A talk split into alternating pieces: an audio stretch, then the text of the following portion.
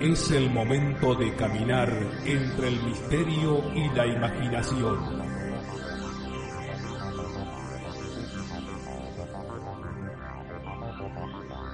Es el momento de caminar al filo de la realidad. Conduce Gustavo Fernández. Junto a Quique Marzo y Emanuel Yudice.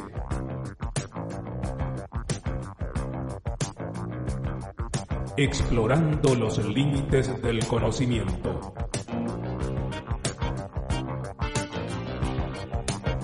Locución José Ruiz Díaz.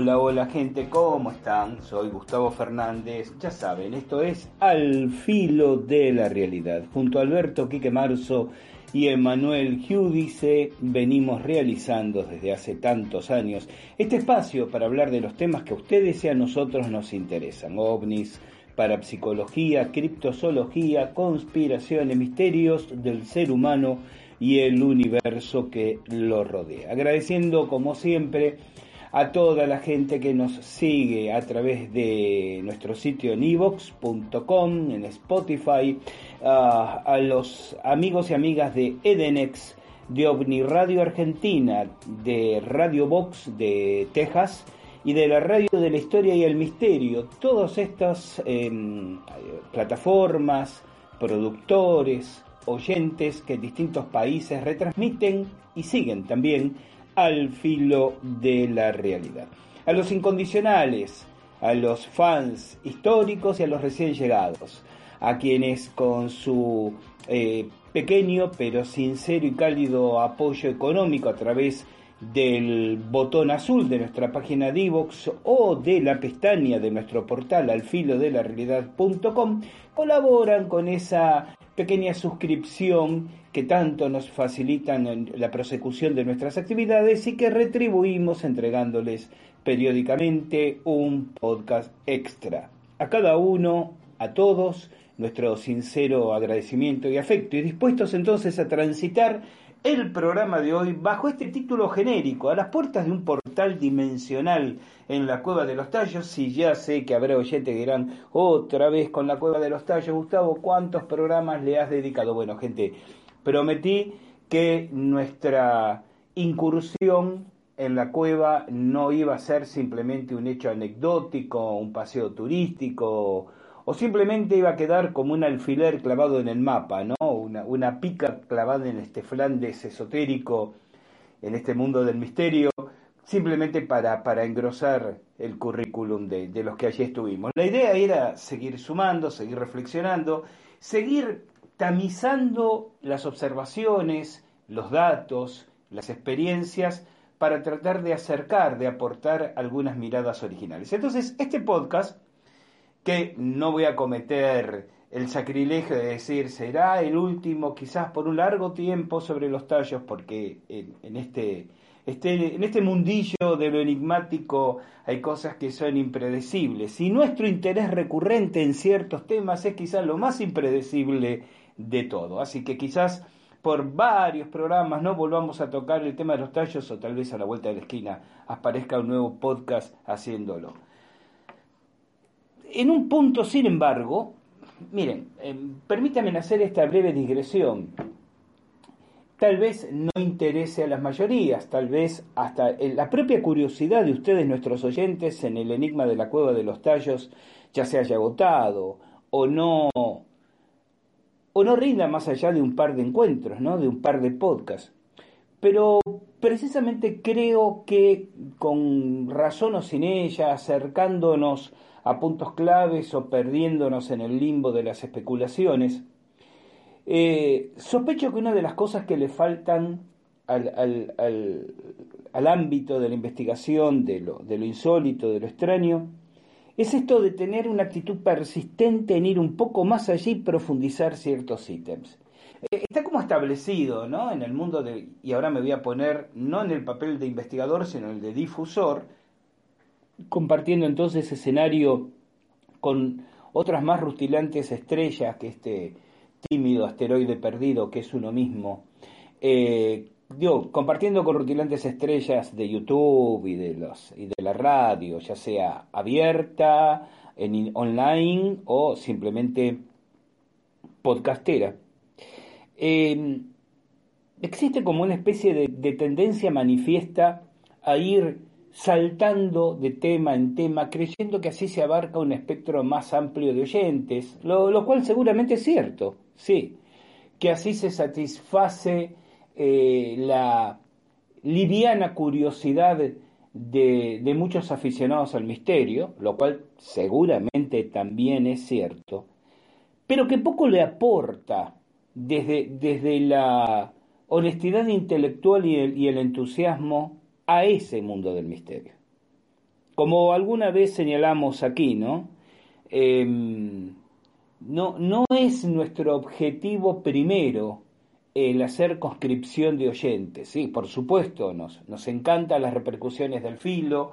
No, a mí en lo personal me, me enamora que haya oyentes que hace 15 años y algunos 20 años que vienen siguiendo, sea los podcasts, sea este, artículos escritos por un servidor.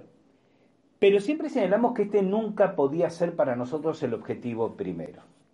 La razón por la cual en algún momento pudimos haber accedido a algún programa radial o televisivo respetando las reglas del juego, a las cuales uno no está obligado, pero que uno sabe que son así.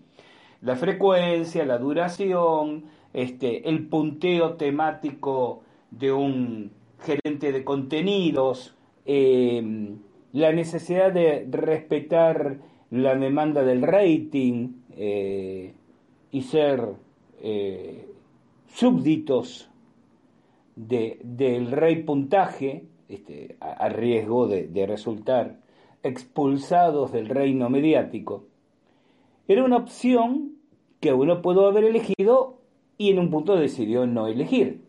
Precisamente porque desde la mirada personal, insisto, nos gusta la repercusión, claro que sí, pero más nos gusta poder aportar algo. Que cada uno, cada una que escuche este podcast calificará, medirá según su propia vara, dirá es una tontería, es interesante, me hace reflexionar, no estoy de acuerdo, pero desde nuestro lugar, y creo que hablo por los tres, por Quique, por Emanuel y por mí mismo, nos moviliza eso de decir, bueno, a ver, si vamos a hacer un podcast, tenemos que decir algo original, una reflexión, una investigación, un aporte. Luego, si es considerado de interés o no, sensato o insensato, es algo a lo que tienen derecho nuestros oyentes y a ellos en ese sentido nos subordinamos. Sin embargo, sin embargo, no será esa mirada que respetamos y honramos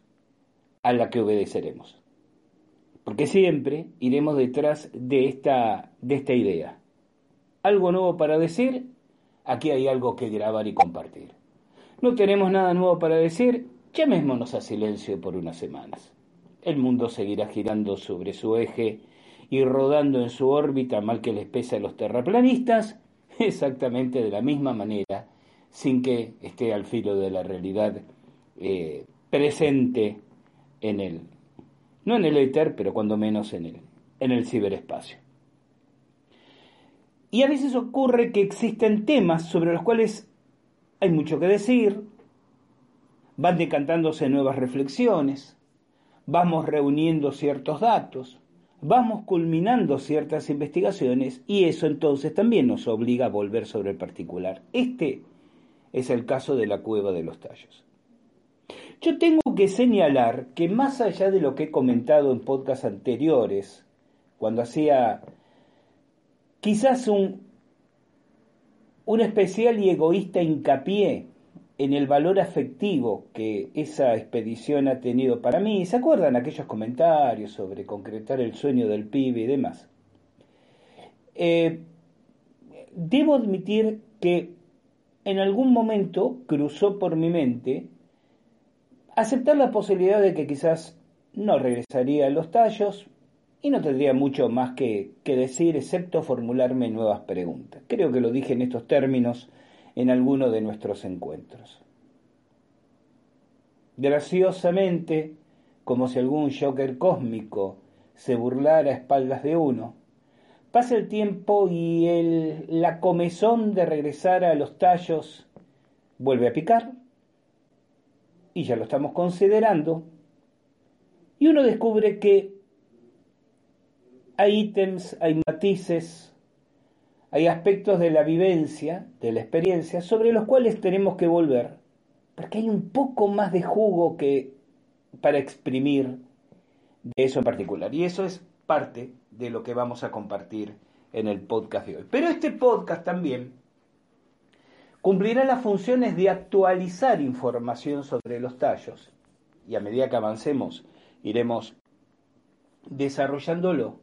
Concretamente respecto a la reciente visita del actor norteamericano Will Smith a Ecuador en general y a la cueva de los tallos en particular. Tema que, recordarán, anticipamos pocas semanas antes de nuestra propia incursión a los tallos, cuando nuestro amigo Alex Chionetti desde Estados Unidos nos, avisó, y de los entretelones que profundizaremos un poco más en, en detalle en esta ocasión. Pero más allá de las crónicas sobre nuestra expedición a la Cueva de los Tallos, ya vertidas en artículos, podcasts o, las tantas entrevistas que me, con las que me han honrado, es evidente que el solo procesar las experiencias, no hablemos ya de cruzar información y mirada de participantes, excede el tiempo que ha transcurrido desde esa oportunidad. Y en ese interín van cristalizándose perspectivas hasta entonces un tanto confusas. Una de esas materializaciones es cómo responder a la pregunta que tantas veces nos han hecho. Pero, ¿es verdad que allí hay un portal dimensional? Si uno profundiza en cómo describirían eso del portal, quienes hacen la pregunta, termina observando que más o menos es pensar en un arco luminoso que al cruzarlo nos ubica en un escenario físicamente distinto. Y es evidente que, si eso es lo que buscan en la cueva, no lo encontrarán. Lo que no significa que no podamos comprenderlo de otra manera. Algunos oyentes recordarán que en otros podcasts he abundado en la reflexión parapsicológica que lo que llamamos periferia del campo visual o mirar con el rabillo del ojo, como dirían las abuelas, es el campo de manifestación espontánea de la propia percepción extrasensorial. Mientras la conciencia sigue al punto focal de la vista, nuestro campo visual, un gran círculo hacia arriba, abajo y los lados, solo es territorio de la conciencia si desviamos la vista. Es decir, si redirigimos el punto de foco en otra dirección. Pero, si no es así, es una conciencia subliminal o el propio inconsciente el que registra lo que ocurre en esa periferia. Por eso la posibilidad de percibir entidades y otros eventos de los planos sutiles en esa periferia, pues es la inconsciente potencialidad parapsicológica la que puede manifestarse en ese territorio. Cuando ustedes ingresan a la cueva, hay ciertos estímulos que capturan toda su atención consciente, ¿no? como un punto focal. El esfuerzo y riesgo de descender y ascender, las maravillas geológicas del lugar, la fauna, tu propia meditación interna. Mientras tanto, el graznido de los tallos, o sea, los pájaros que dan nombre al lugar, que, ya comentamos en otros encuentros, pasa a ser algo secundario, apenas un telón de fondo que te acompaña en todo momento, como la periferia del campo auditivo. Tan secundario que finalmente hasta puedes dormir con ese griterío dominando el espacio. Es una verdadera periferia sonora en comparación con el ejemplo de la periferia del campo visual que describí antes. Días pasados comencé a ordenar mis propias anotaciones pendientes y a recibir de mis compañeros de expedición sus notas y audios comentando sus experiencias. Al cruzar todo, descubrí una constante. Todos nos referimos a lo perturbador y extraño de ese graznido, pero también a la absoluta naturalización de convivir con ello. Y aún más, en algún momento todos pensamos que había una intencionalidad en los mismos. Dicho esto, expongo mi hipótesis. ¿Y si los graznidos cumplen la función de un mantra que provoca adrede un estado modificado de conciencia para percibir otras realidades? Todos, me incluyo, estamos convencidos que en nuestras vidas personales hay un antes y después de esa expedición. Yo creo que he vivido sensaciones similares quizás una única vez, en la llamada Cámara del Rey de la Gran Pirámide de Keops.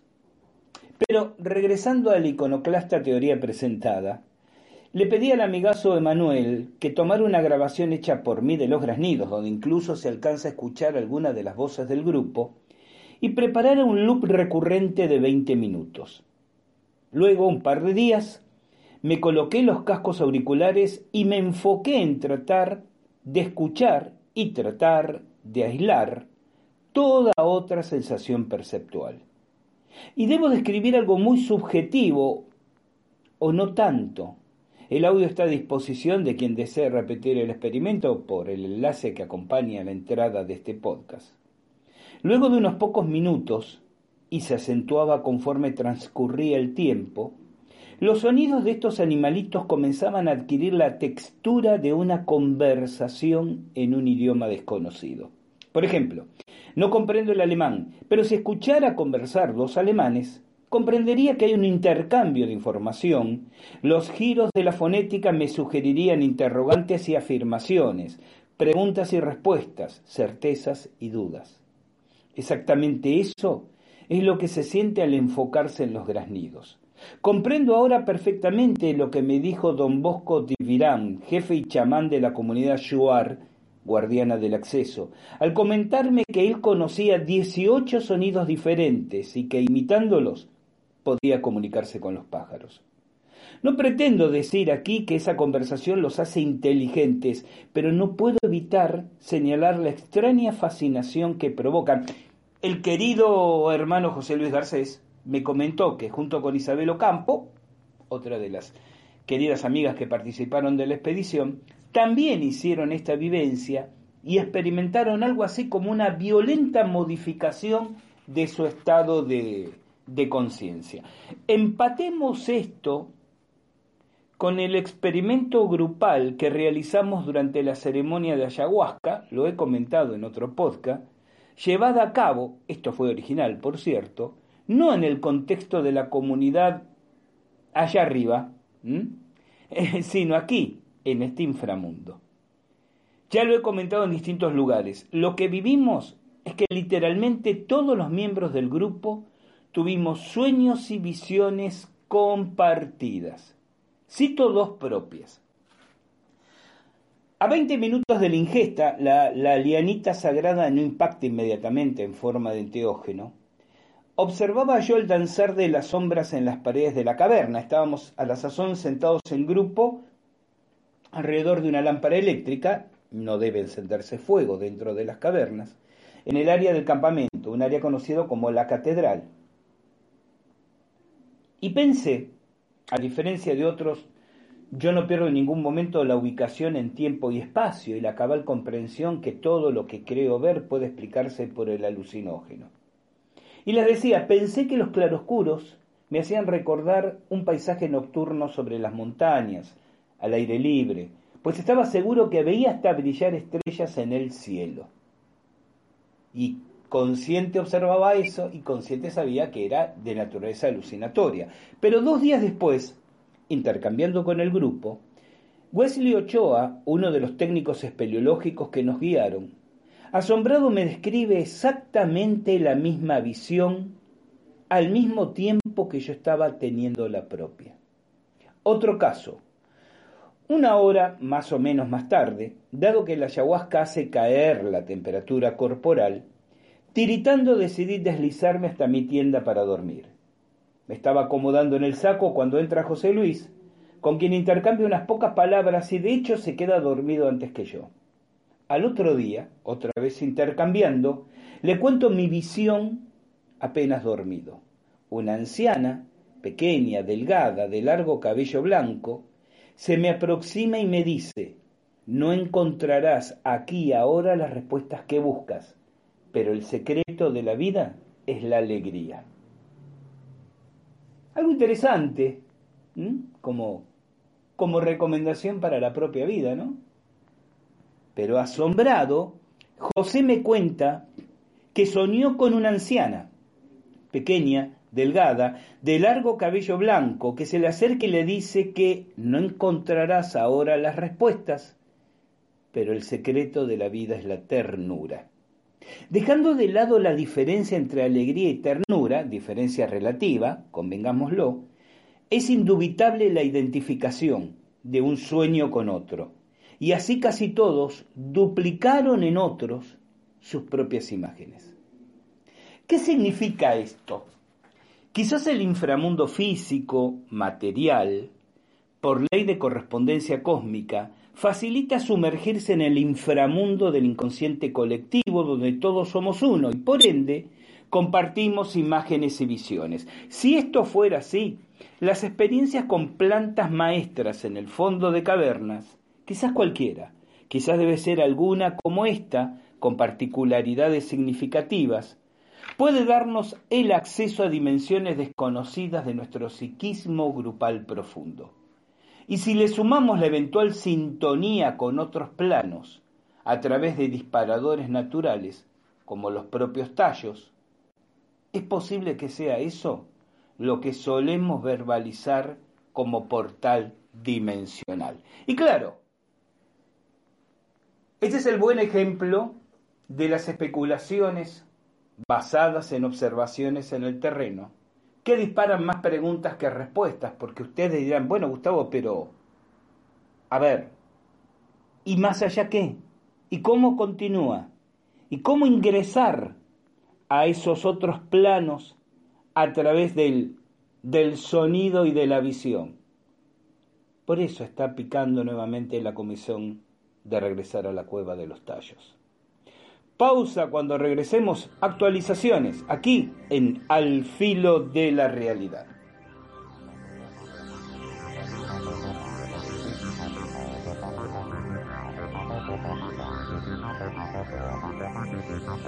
Al filo de la realidad, de la realidad, de la realidad.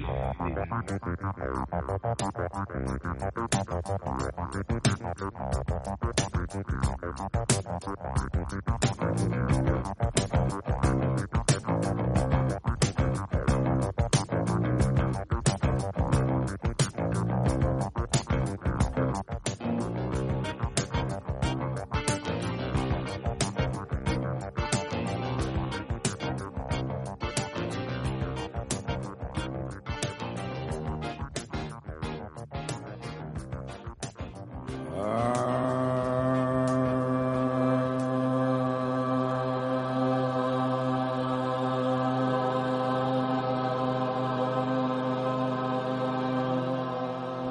Atlántida y la Lemuria, el continente de Mu y Pacífica. ¿Existieron estos continentes y civilizaciones? Acompáñanos a conocer los misterios de civilizaciones desaparecidas en Al filo de la realidad.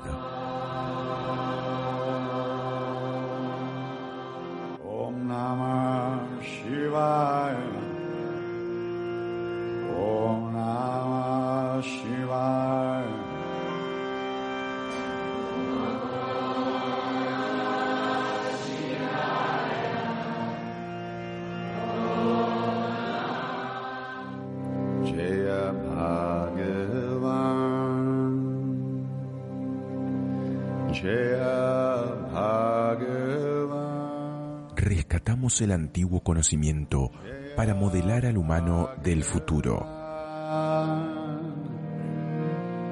Sabidurías ancestrales en Al filo de la realidad.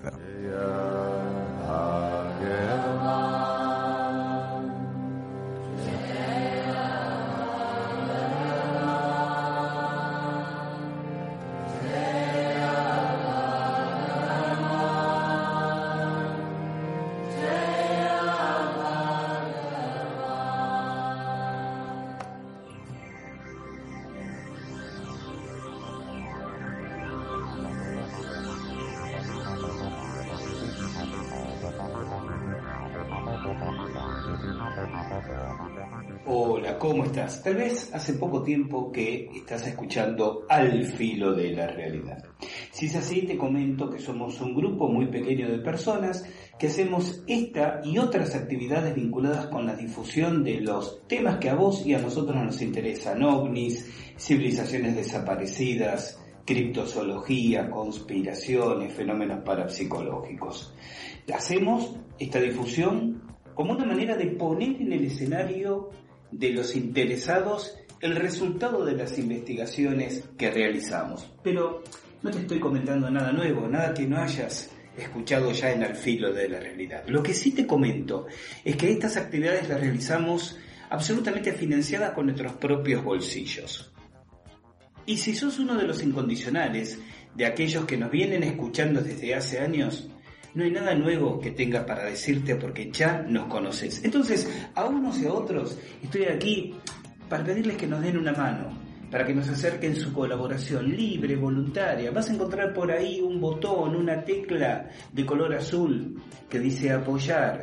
Eso nos permitirá contar con una muy, muy pequeña contribución de tu parte, poco más de un euro mensual que sumado en el conjunto de quienes quieran acompañarnos nos va a permitir acelerar investigaciones, pagar determinados análisis técnicos, poder cubrir gastos de viajes que igual seguirán saliendo de nuestros bolsillos, pero desde ese momento de una manera un poco más aliviada. Si a vos te interesa, si a vos te importa el esfuerzo que hacemos, si de alguna manera te suma algo lo que te devolvemos a través de este espacio, apoyarnos. Y vas a tener acceso a un podcast extra mensual como una manera de corresponder, de expresar nuestra gratitud.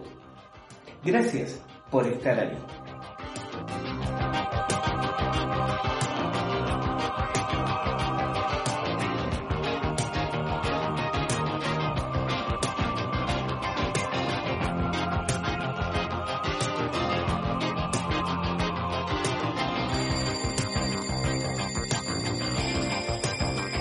Continuamos entonces en Al filo de la realidad. Eh, ustedes saben que los artículos, no solo vinculados a estas experiencias, sino a todas estas temáticas, están siempre disponibles en nuestro portal alfilodelarealidad.com, al cual les invitamos a acercarse. Y permítanme entonces ahora avanzar en este segundo segmento de nuestro encuentro, hablando un poco de, de la visita de Will Smith y y quizás un nuevo encubrimiento de secretos sobre los tallos. Lo anticipamos en abril de este 2022, en semanas previas a nuestra propia incursión a la cueva de los tallos.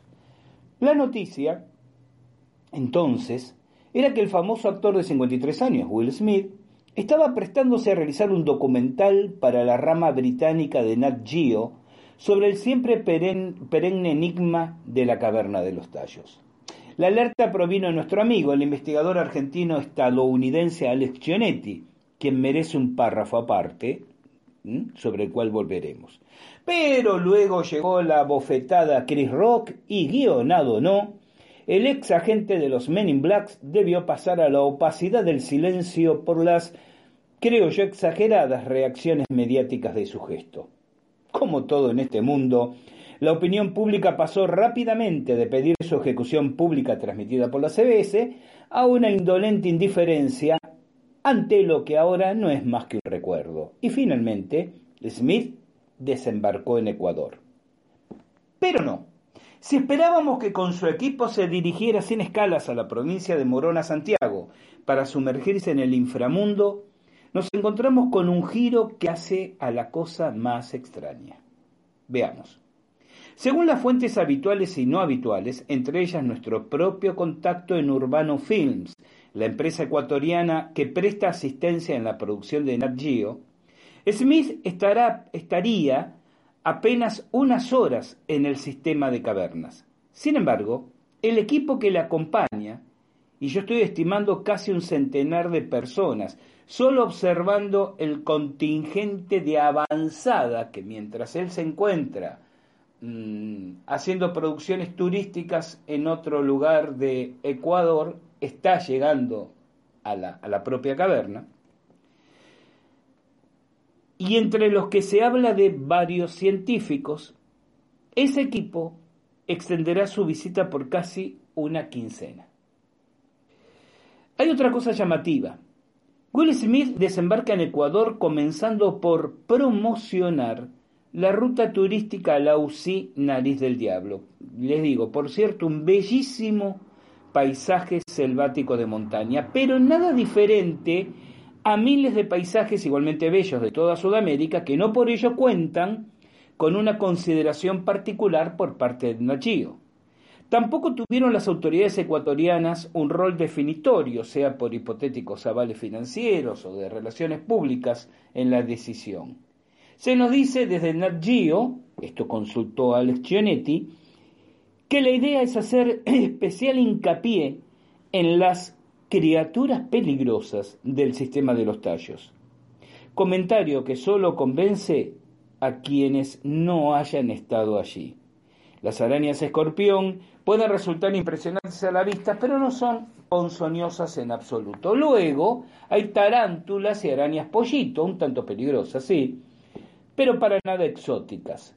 Y en cuanto a reptiles, algunas corales y labrotox. Este es en todo caso un solo tipo de serpiente venenosa particularmente peligrosa.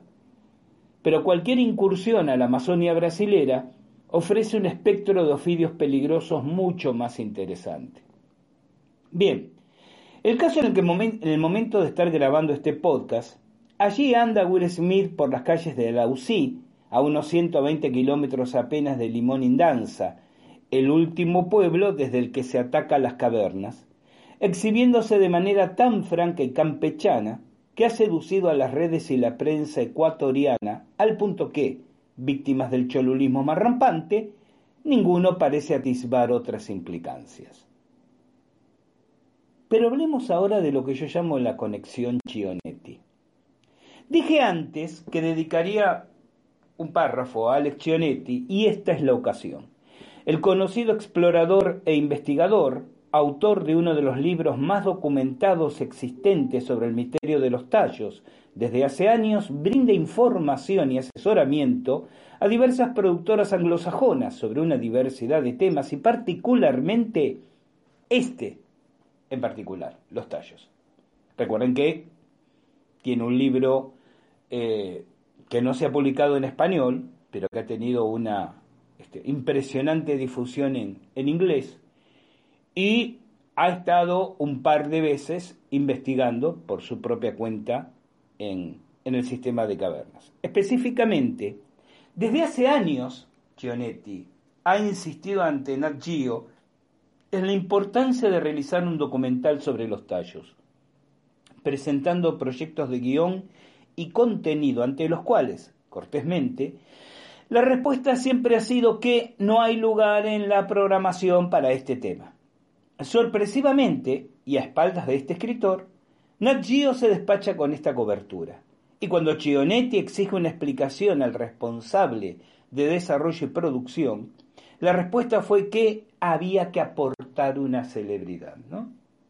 Como que Chionetti no había traído el proyecto de manos de una celebridad en obvia referencia indirecta a Will Smith. Ahora bien, esto es más escabroso que un simple plagio intelectual de una idea o proyecto. Porque para el caso, los aceitados contactos de Chionetti le hubieran permitido sumar una celebridad si es que ello fuera necesario y hubiera sido condición sine qua non inicial. Ejemplo, otro de los proyectos de Alex, concretamente sobre el Grial, cuenta con Antonio Banderas como propuesto protagonista. Contacto de Alejandro. Y además, no fue una presentación cualquiera. Lo hizo ante la National Geographic Council of Expeditions, recomendado por el Instituto Smithsoniano, nada menos, y empujado por sus propios colegas del Explorers Club, quienes siempre se han preguntado cómo diantres la Nat Geo había ignorado un tema tan fabuloso. Alex no lo dice, así que lo diré yo. Creo que la intención de Nat Geo fue excluirlo intencionalmente. ¿Motivos? Los que conocemos personalmente a Alex sabemos lo incisivo, intenso e insoportable, dicho con afecto, de afecto de amigo, que puede ponerse cuando su olfato investigativo le dicta que hay gato encerrado. Chionetti dentro del proyecto de Nat Geo sería un incordio si ese proyecto enmascara otra cosa. De alguna manera, le hacen a él lo mismo que le hicieron en su momento a Janos Morix, el descubridor oficial de las cuevas. Los conocedores del tema saben que Morix, en ocasión del proyecto de Stan Hall y la expedición conjunta británico-escocesa ecuatoriana, brinda toda la idea del proyecto, pero lo presionan para excluirlo, para crearle condiciones ante las cuales naturalmente tenía que darse por excluido y esa es la razón por la que Morix no participa dirigiendo esa expedición. Solo puede enviar como observador a Julio Goyen Aguado, su hijo espiritual, el espeleólogo argentino, y Stan Hall se hace con la dirección de esa expedición. ¿Qué otra cosa podría estar en danza Recordemos las afirmaciones de los conocedores en relación a la oscura actuación de los británicos en esa otra oportunidad, ¿no? cuando la expedición conjunta en 1976, aquella en que se llevaron, y esto lo desarrolla Chionetti en su libro, material desconocido de la cueva, como el esqueleto que el padre Porras documenta haber descubierto en la misma expedición. Este es un detalle importante porque siempre se ha, hecho una discusión sobre qué se llevaron si es que se llevaron algo. Y hay como dos escenarios. Un escenario dice que vieron sacar entre 12 los, los portadores nativos, entre 12 y 20 cajas cerradas que algunos suponen llevaban la, la, famosa biblioteca metálica de la que hablaba Morix y demás. Yo tuve oportunidad de hablar con allegados al personal militar ecuatoriano que participó de esa expedición y que dicen, lo que ocurre es que los o sea, el, el personal y el equipo fue ingresado a lo largo de varios días. Entonces los, los portadores y colaboradores nativos vieron un movimiento gradual y como todos los días no estaban los mismos colaboradores nativos, no ninguno o, casi ninguno vio la totalidad del material y equipo ingresado. Cuando sale de la cueva, se despacha todo en un día. Ahí se concita a todos los colaboradores nativos para que carguen todo eso hasta el río y es cuando ven salir una gran cantidad de cajas que era el elemento, los materiales que habían ido ingresando paulatinamente durante un relativamente prolongado lapso de días en el inicio de la expedición. Esta es la postura oficial, como dije, la que dicen allegados al personal militar que participó tantos años atrás y aún sobrevivientes de la misma. La entonces tenemos estos dos escenarios. Uno dice, ahí están, llevándose todas las maravillas desconocidas de la cueva de los tallos, la otra que dice no, era simplemente todo el equipo de investigación científica que se había ingresado retirado de una sola vez. Chionetti echa luz en claro, porque Alex, y esto lo hemos conversado telefónicamente hace poco, nunca dudó que allí, en la cueva de los tallos de Morona Santiago, no está la biblioteca. Recordarán que en otros podcasts yo planteé distintos escenarios, entre los cuales uno de ellos era de que en realidad Morix la ubica ahí para llamar la atención de determinadas personas en el mundo, pero que no quería señalar con un dedo en el mapa exactamente dónde. Entonces dio como una dirección equivocada por eso Stanley Hall siempre sostuvo que la biblioteca se encontraba en otra de los cuevas de los tallos, porque también existe esta idea equivocada de que hay una sola cueva de los tallos. Y en Ecuador hay varias, inclusive hay una cercana a Quito. Después está la especulación si todas se intercomunican entre sí o no, que sigue siendo meramente especulativo. Stanley Hall sostenía que era la cueva de los tallos de Pastaza, otra provincia ecuatoriana, en la que se encontraba la biblioteca. Pero Chionetti, en su libro y en sus investigaciones, aporta esta observación. Él dice, sí, algo se llevaron, sin embargo, de, la cueva. Y claro, y, esto es demostrable, cuando se realiza la, expedición del 76, decíamos, participaron británicos, escoceses y ecuatorianos. Entre los ecuatorianos había científicos, entre ellos el ya mítico padre Porras, un salesiano, eh, antropólogo y arqueólogo. Es Porras el que descubre en el altar, y los remito a nuestras propias observaciones de los efectos luminosos y energéticos en el altar, Esas, ese conjunto de rocas evidentemente reunidas artificialmente al pie de la segunda chimenea, no la chimenea de descenso, sino una segunda chimenea, que de hecho es más alta todavía que la de descenso y solo se ocuparía en caso de una evacuación de emergencia que haga imposible ocupar la, la chimenea habitual. Porra descubre, por eso ese conjunto de rocas se llama el altar, porque descubre un esqueleto y ofrendas en cántaros, en cacharros de cerámica. Y nunca apareció en los museos de Ecuador ni ese esqueleto ni esos cacharros. Solo está en la descripción de Porras. Y es aquí donde relata Chionetti que esto se llevan los británicos.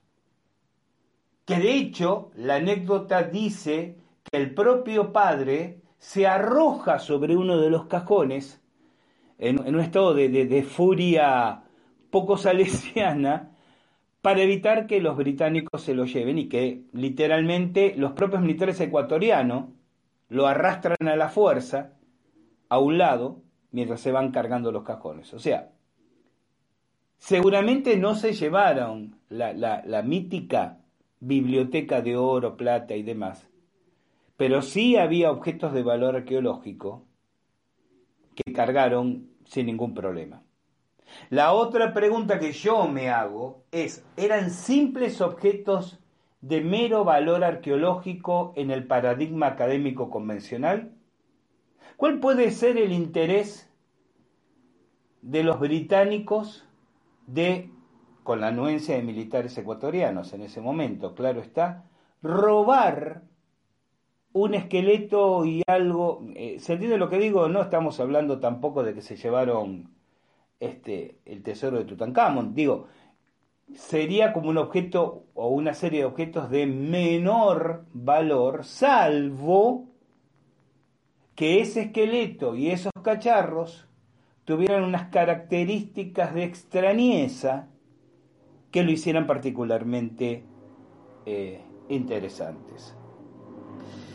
Ahora, en esa oportunidad de 1976, también se valieron de Neil Armstrong, ¿recuerdan? Para enfocar la atención pública y la prensa en una dirección diferente a lo que realmente se estaba haciendo allá abajo. Como en el caso de Will Smith, Armstrong estuvo muy poco tiempo en las cavernas. Como en el caso de Will Smith, los británicos se quedaron en aquel entonces mucho más tiempo del acordado en un principio. De manera que ahora se repite este escenario. Un actor hiperconocido recorriendo las rutas ecuatorianas, firmando autógrafos, haciendo selfies, mostrando su rostro episódicamente mientras un gigantesco operativo a su alrededor, en recursos, personas y tiempo, con una agenda que no se nos revela, una vez más, trata de encontrar recovecos en el laberíntico enigma de la cueva de los tallos.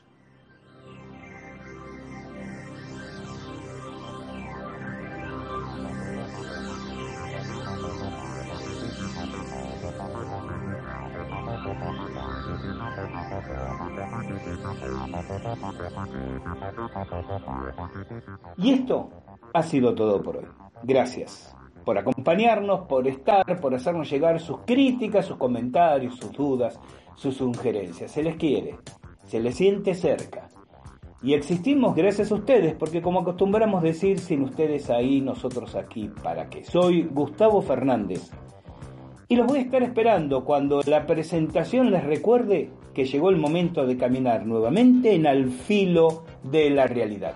Cuídense mucho, no anden en cosas raras y recuerden que de la puerta de calle hacia afuera hay una vida que está esperando y merece la pena ser vivida. Chao, chao. Hasta nuestro próximo encuentro.